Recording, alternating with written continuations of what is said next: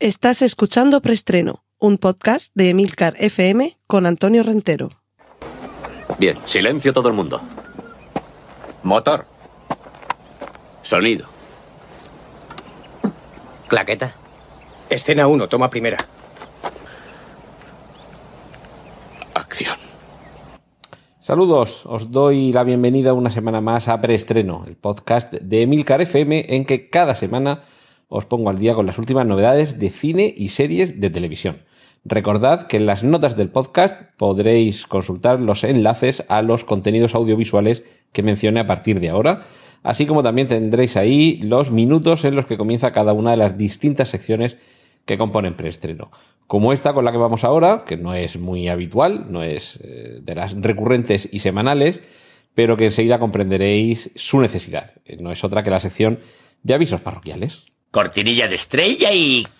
Muy brevemente, en algunas ocasiones, en algunas temporadas, episodios anteriores, os iba contando un poco la intrahistoria podcastil, eh, micrófonos, mesas de mezclas, programas, en fin, todo lo que tenía que ver con la parte técnica, el making of, por resumir, de este podcast. Y en esta mm, sección, estoy casi perdiendo más tiempo en la introducción, que es lo que os tengo que decir, simplemente un aviso eh, para lo que va a suceder a partir de ahora. No os asustéis, no va a cambiar gran cosa.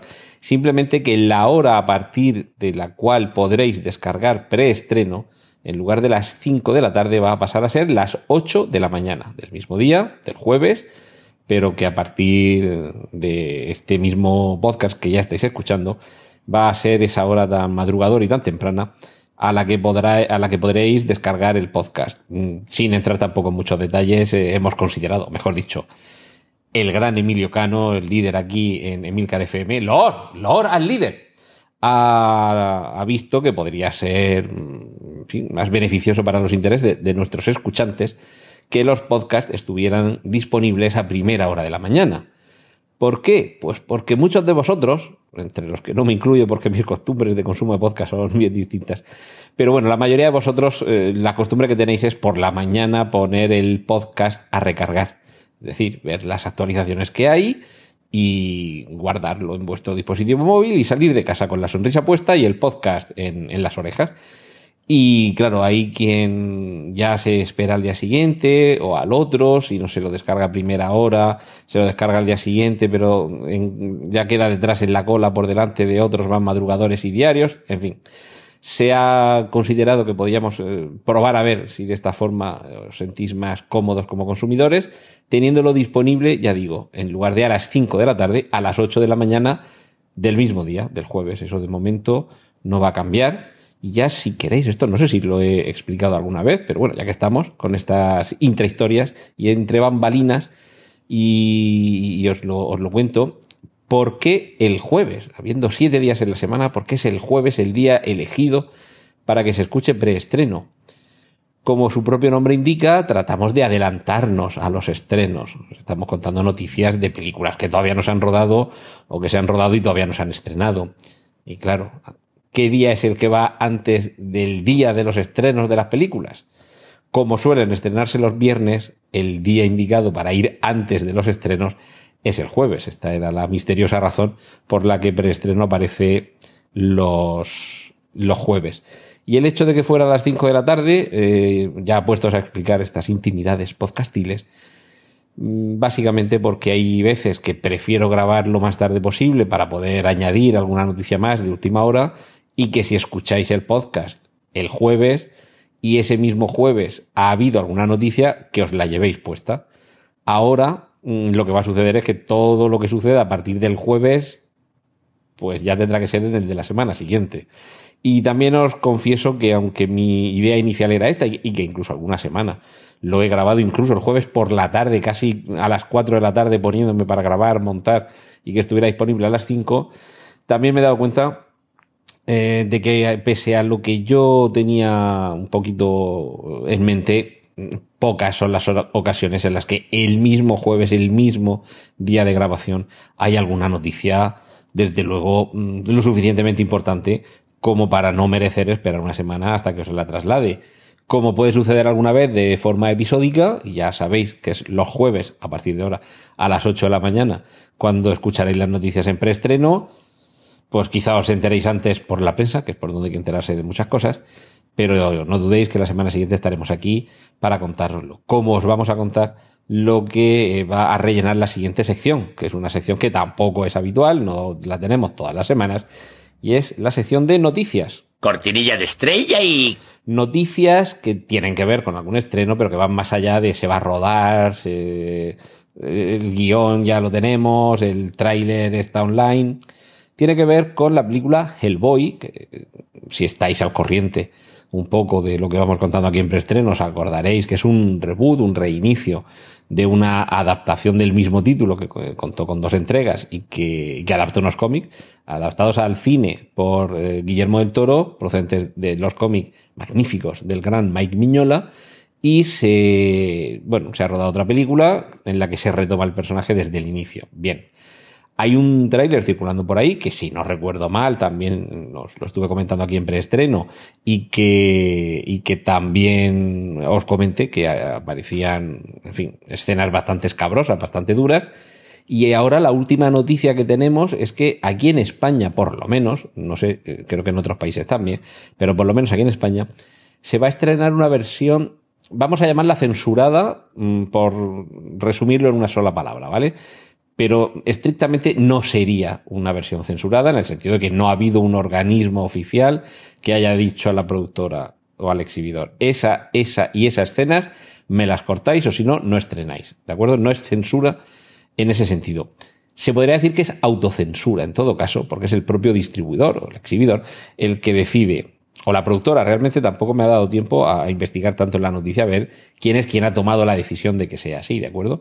Pero bueno, lo cierto es que se va a estrenar una versión en la que hay determinadas escenas, mm, no tanto con un lenguaje un poquito fuerte, que también, pero sobre todo con escenas un poquito gore, que ya habíamos visto algunas de ellas en ese tráiler mm, versión restringida que lo podéis buscar porque está en Internet, es decir, aquí no, no ha desaparecido nada.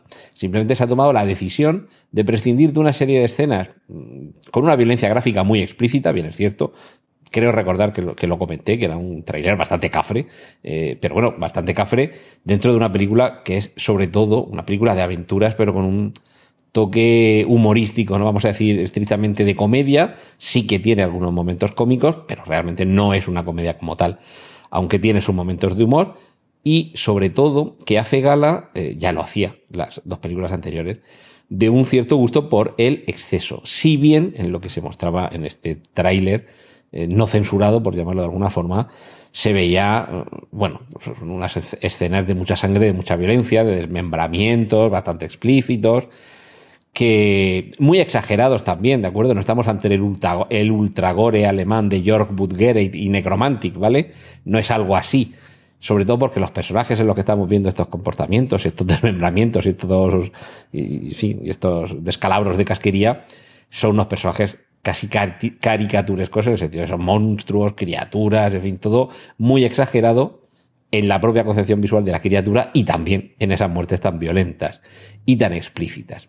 Se ha considerado, ya digo que no, he podido llegar a investigar tanto la noticia para ver quién ha tomado la decisión, pero se ha determinado que en España y creo que en otros mercados la versión que llegue a los cines sea esa versión, tampoco vamos a decir que edulcorada, pero sí que prescinde de esas escenas que es que se han rodado y están en la versión original. Entonces, lo primero, que creo que ya somos todos mayorcitos para saber a lo que vamos, que se estrene un tráiler y que se haga hincapié en el carácter violentamente y exageradamente explícito de algunas secuencias muy gore y que se avise película no recomendada a menores de 18 años que en todo caso es la infancia la que hay que proteger y los padres son los que se tienen que dar cuenta de esto y no dejar que sus hijos vayan a ver cualquier cosa si consideran que puede herir su sensibilidad.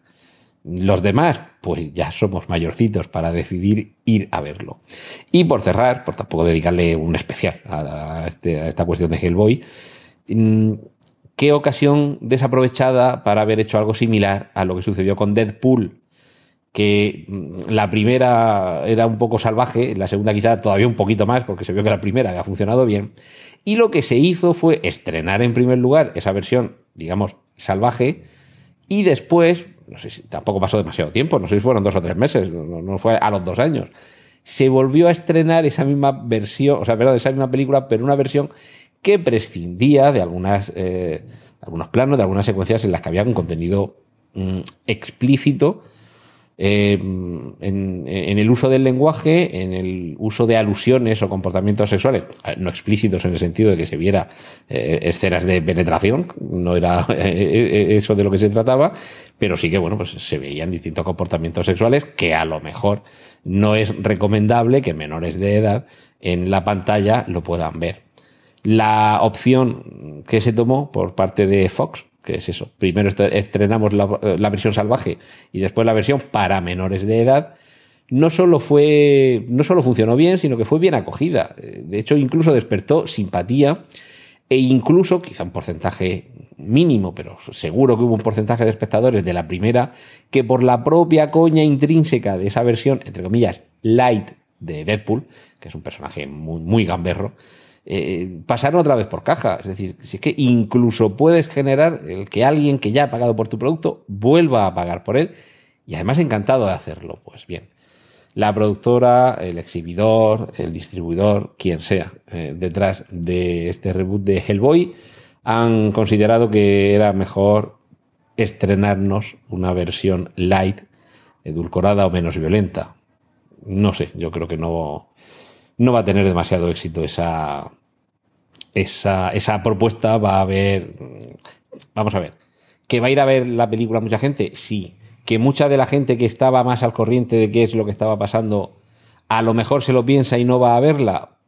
También. Entonces, como se suele decir en estos casos, ¿qué necesidad había? cortinilla de estrella y... Y vamos ya con las noticias de cine. Fíjate que llevo bastante rato, he estado casi 10 minutos hablando de una versión edulcorada de una película un poquito violenta y ahora precisamente os voy a hablar de un tráiler de una película de la que ya hemos hablado en bastantes ocasiones aquí en preestreno.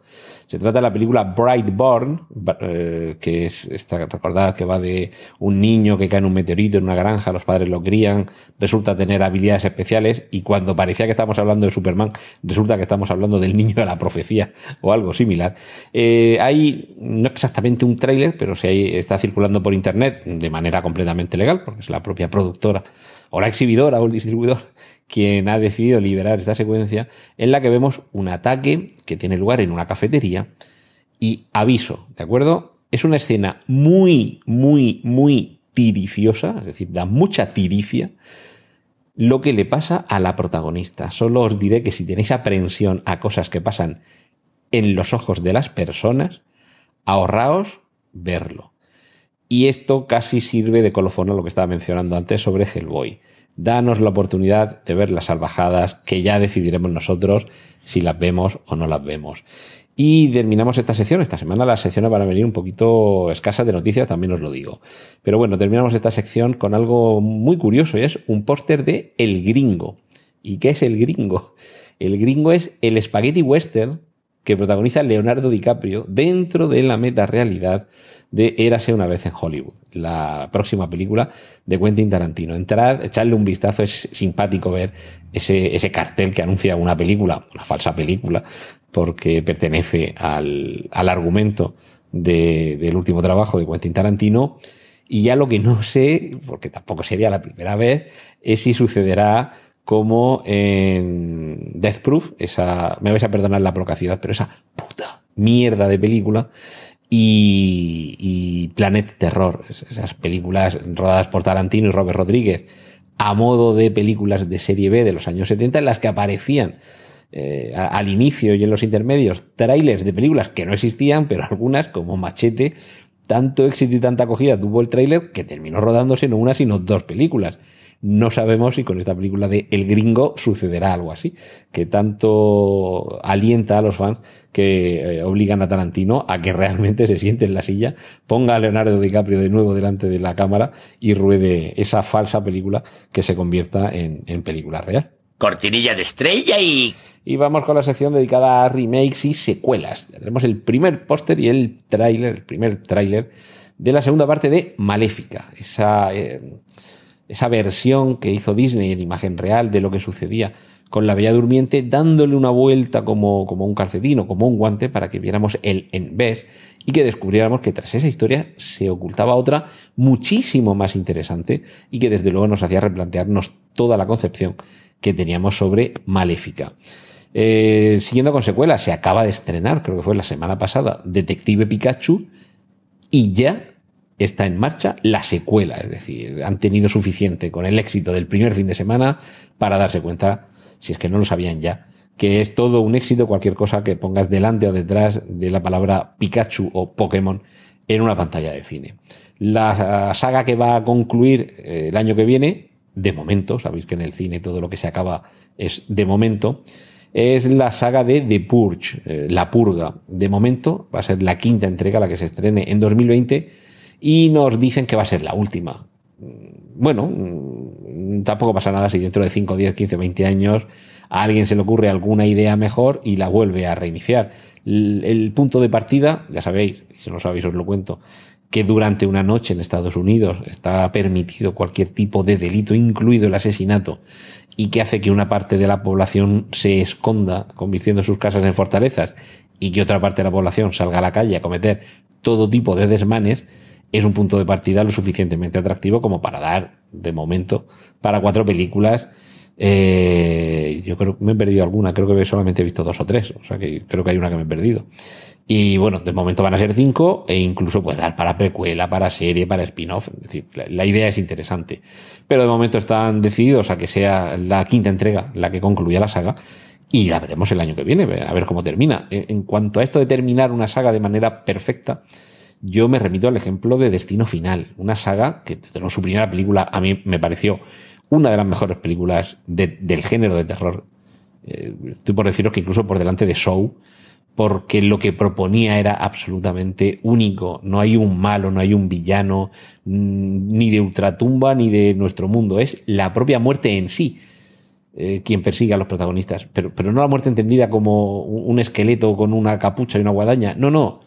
El hecho de morir es el malo de la película y desde luego toda esa ese catálogo de muertes casi imposibles eh, era por ocasiones divertidísimo y en otras auténticamente espeluznante y que a muchos nos habrá hecho llegar a nuestra casa acordarnos de algún tipo de muerte y andar con pies de plomo para que no nos pase como a los protagonistas. La forma, no voy a revelar nada, por si no lo habéis visto, pero si habéis visto, realmente si, si no queréis ver la saga entera, aunque yo lo recomiendo, con que veáis la primera y la última, que creo que era la quinta, Destino Final 5, si no recuerdo mal, solo con que veáis la primera y la última veis lo bien que se engarza y lo bien que, que se cierra esa, esa saga. Y no sabemos si en, en, la purga van a hacer, van a conseguir algo parecido. Pero bueno, desde luego creo que es una saga que no necesariamente tendría que concluir, pero sí como otras, como puede ser James Bond, sin ir más lejos. Lo que necesita quizá no sea un cierre, sino tomárselo con calma y cada dos, tres, cuatro, cinco años, si hay una propuesta inteligente, si hay una idea buena detrás y, hay talento, dar luz verde porque me parece una, una, premisa lo suficientemente interesante. Y cerramos la sección de remakes y secuelas. Mm, vale, lo he colocado aquí, ¿de acuerdo? Pero podría estar perfectamente en cine original se ha confirmado que la próxima trilogía de Star Wars va a estar a cargo de los showrunners, los, las mentes creativas que han llevado hacia adelante la, a punto de concluir eh, la, la, serie Juego de Tronos. Cuando os estoy grabando esto, quedan apenas unos días para que se emita el último episodio. Pues bien, los, los creadores de esta, los creadores del formato de la serie televisiva y quienes la han llevado, como digo, a, a donde estamos ahora mismo. Eh, David Benioff y D.B. Wise, que realmente no sé qué significa la D y la B, pero en algún momento me enteraré, son, bueno, ya hace un tiempo que se anunció que dejaban Juego de Tronos, que pasaban a la factoría Disney, que se iban a encargar, no se sabía muy bien si de una película, de una trilogía o de una serie, y ya se ha confirmado que lo que se, de lo que se van a encargar es de una trilogía de Star Wars. ¿Ambientada dónde? Mm, ¿Ambientada cuándo? Eso es lo que no se sabe, no se sabe ningún detalle más. Pero todo apunta a que se ambientaría en la época de los caballeros de la vieja república. Algo que mm, los fans de- del universo expandido y de todo el universo Star Wars en general creo que acogen con, con una sonrisa en los labios ante las posibilidades que encierra ver a esta magnífica y exitosa pareja creativa con eh, algo como esto en las manos. Y recordad, recordad que el episodio anterior de preestreno, previously on preestreno, os estuve contando los años 2022, 2024 y 2026 en los que Disney ya había anunciado que se estrenarían tres nuevas películas ambientadas en el universo Star Wars. Lo más probable es que sean estas tres películas. Cortinilla de estrella y... Y nos vamos a la sección de series. Es- os supongo al corriente de que hay una serie que se llama Young Sheldon, el joven Sheldon, que nos muestra la vida de infancia de Sheldon Cooper, el personaje protagonista eh, o uno de los protagonistas de la serie Big Bang Theory. Pues bien, en esa misma serie, en el joven Sheldon, en Young Sheldon, nos van a mostrar también al resto de protagonistas de Big Bang Theory en su etapa infantil. Es decir, que vamos a ver, no sé si reunidos o por separado, porque realmente he visto muchos episodios, pero no, no sé si ya se conocían todos de niños, es decir, no sé esto cómo lo van a... eh, o sea, no sé si eran todos amigos de la infancia o si los veremos separados o si pasa como en Perdidos, que eh, luego resulta que ahí en la isla todo el mundo se había cruzado con todo el mundo previamente a montarse en el avión. No sé si optarán por algo así, pero parece ser que no va a ser eh, Sheldon Cooper el único al que vamos a ver de niño. Y hablando de niños, muchos seguramente seríais niños, algunos, como es mi caso, ya estábamos más que crecidos en aquel momento, pero es posible que recordéis eh, Beverly Hills 90-210, aquí en España, Sensación de Vivir. Vuelven, vuelven con el reparto original, evidentemente, a falta de Luke Perry, porque nos hemos quedado sin él, pero vuelve eh, Sensación de Vivir, vuelve Beverly Hills 90-210 y tenemos un tráiler que lo demuestra. Eh, también tenemos otro tráiler que demuestra que este verano va a estar fenomenal, porque vamos a tener tres nuevos episodios de Black Mirror. Va a ser a partir del 5 de junio, o más bien va a ser el 5 de junio, porque como imagino que los eh, que estarán eh, disponibles en Netflix eh, del tirón, pues esa misma tarde o esa misma mañana, seguro que ya hay más de uno que se los merienda en sesión continua. Hay un, un tráiler que nos permite ver por dónde van a ir un poquito estos tres episodios. Uno tiene que ver con una especie como de robot, de, pequeña muñeca, una especie como de altavoz inteligente, pero con, con- con forma un poquito de, de androide, que, que va dándole consejos a su dueña. Hay otro que parece que tiene que ver con eh, la comunicación de datos y recuerdos y, y con algún conflicto. Este es el protagonizado por Anthony Mackie, el, el Falcon de los Vengadores, que parece que tiene que ver con algún conflicto familiar, o más bien de pareja. Y hay otro más que eh, nos muestra eh, la hiperconectividad que tenemos hoy en día con los dispositivos móviles y alguien que armado con una pistola no está nada dispuesto a seguir mm, en esa situación. Mm, El tráiler tampoco es que dé demasiadas pistas de hacia dónde va la cosa, pero desde luego nos deja con los dientes muy largos y recuerdo 5 de junio Black Mirror y tres episodios. Volvemos a lo que sucedía cuando era producción británica y no americana, que las temporadas eran de tres episodios. Lo que creo que nos informa es si van a ser episodios de una hora o de hora y media. Yo optaría casi más por esto último, episodios un poquito más largos, para recompensar a los fans. Que por cierto, en el trailer que he visto se refieren a fanes. Fanes, en el plural de fans es fanes. Yo creía que era de fan el plural fans, pero no. eh, Para los que han hecho los subtítulos, el plural de fan es fanes. Y terminamos, vamos a terminar esta sección destinada a hablaros de las series, con eh, el argumento que le da título a nuestro preestreno de hoy. ¿Por qué las odiosas series? ¿Nos vamos a quejar de las series? ¿Estamos ya hartos de series? ¿Qué vamos a estar hartos? Cuantas más, mejor. El único problema que tenemos es que nos falta tiempo para verlas.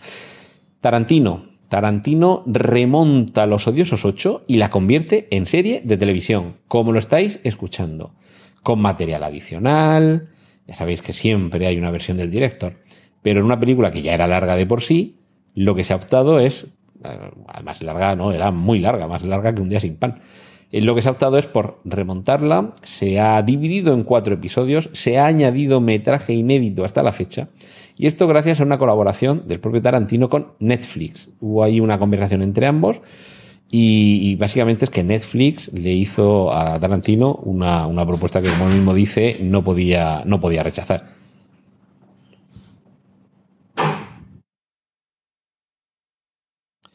¿A qué nos referimos cuando hablamos de propuesta que no se puede rechazar? Mira, si estáis interesados, si hay más metraje, si estuvierais interesados en juntarlo de algún modo, aunque tuviéramos que emitirlo en tres o cuatro episodios, en función de cuánto material extra tengáis, nosotros estaremos dispuestos a hacerlo. Esto es lo que Netflix le propuso a Quentin Tarantino. Y según ha declarado él en una entrevista, mmm, dijo, bueno, la película existe como película, pero si tuviera que utilizar todo el material que habíamos rodado y si pudiéramos darle un formato en episodios, porque de hecho esta, como otras muchas películas de Quentin Tarantino, no sé si hay alguna que no, pero vamos, no voy a decir todas porque igual ahora mismo hay alguna que se me escapa, pero creo que todas tienen ese formato de episodios tan marcado que incluso tienen los carteles de separación entre un episodio y otro. Pues claro, es que se, la ocasión la pintan calva y en este caso Tarantino lo tenía, mm, lo tenía muy fácil. Se sentó Quentin Tarantino con su montador, que se llama Fred Raskin, y entre ambos, seleccionando, eh, ya digo, ese material inédito y remontando para que esas partes sean eh, más o menos homogéneas, que no hay un episodio de 45 minutos y otro de 80, le, han dado forma, como digo, a, a una miniserie mm, con piezas de 50 minutos además, según el propio Tarantino, eh, no fue demasiado difícil hacerlo. Y la ventaja para los que os gusta tanto de Quentin Tarantino es que además hay 25 minutos de material adicional. O sea, de los odiosos 8 a quizá los fantásticos 4, que van a ser, no decir los 4 fantásticos, que eso ya existen, eh, que ya van a ser los 4 episodios en los que se va a poder ver de nuevo toda esta historia y según eh, explica también Tarantino, eh, no, ha sido un remontaje completamente de, cero, es decir, no han vuelto a coger todo lo que ya había y volver a montarlo, sino que han partido la base de la película y han ido ahí adaptando. Y reconoce que se transmite una sensación diferente. Que, que incluso se da cuenta de que quizá esta historia tenía más sentido contarla así, en forma de episodio. También os digo que seguramente habrá alguien que diga, ¿por qué voy a verla en episodios pudiendo ver los cuatro episodios del tirón? Pues, en fin, eh, esa opción también existe y tan válida como otra cualquiera, claro. Cortinilla de estrella y... Y nos vamos a la sección dedicada a los cómics, también con pocas noticias esta semana. Un tráiler estilo legado, y cuando lo veáis si sabéis a qué me refiero con lo delegado y con los superhéroes, sabréis por qué. De la película Dark Phoenix. La tenemos, la tenemos encima. Este, nada, nos quedan semanas mal contadas para poder verla. Este, este verano va a ser desde luego un verano achicharrante con la Fénix Oscura y veréis por qué este tráiler es estilo legado. Y un tráiler que nos deja, desde luego, si ya teníamos ganas, nos deja con todavía más ganas de ver ya la serie Watchmen, porque ya tenemos tráiler, ya tenemos un, un tráiler que nos permite adentrarnos en esa ampliación del universo, que seguro que Alan Moore está encantado con todo esto, pero, pero tiene, tiene una pinta fabulosa. Y desde luego mm, los fans de la película no se van a ver tampoco desilusionados porque no es que se parezca en cuanto a estilo, no parece que, sea una continuación de la película, pero tampoco chirría, es decir, no, no, nos hace una propuesta visual completamente distinta que nos saque. Y es que recordemos que aunque Watchmen es quizá uno de los cómics más populares de las últimas décadas, hay muchísima gente que ha accedido a Watchmen a través de la película, que aunque hay muchísima gente que la maldice, eh, da igual que sea la versión normal que la versión definitiva, en la que se añadía metraje, los insertos de todo aquello de lo del navío negro, que a mí incluso en el cómic ya me parecían un peñazo. Pero como hay muchísima gente que se enganchó precisamente por la película, se nota que con la serie se ha querido también contentar a esos millones de espectadores con cuyo favor ya contabas. De hecho, es que es más que posible que los muy talibanes del cómic, una vez vista la película seguramente con ganas de que no les gustara, la serie ni la van a ver o la van a ver todavía con más pretensiones de hablar mal de ella. Y me parece muy inteligente preparar los productos para aquellos a quienes sabemos que les pueden gustar y no tratar de contentar a aquellos con cuyo favor de partida no contamos. Cortinilla de estrella y... Y finalizamos con un tráiler de It capítulo 2. Es el primer tráiler, además tráiler de verdad, no teaser de estos que nos dan cuatro fogonazos. Vamos a ver algo que nos va a aterrorizar y que vamos a ver por qué 27 años después, cuando volvemos a Derry, seguimos pasando mucho miedo, muchísimo miedo. ¡Y corten! Gracias por escuchar Preestreno. Puedes contactar con nosotros en emilcar.fm barra preestreno, donde encontrarás nuestros anteriores episodios. Genial, la positiva.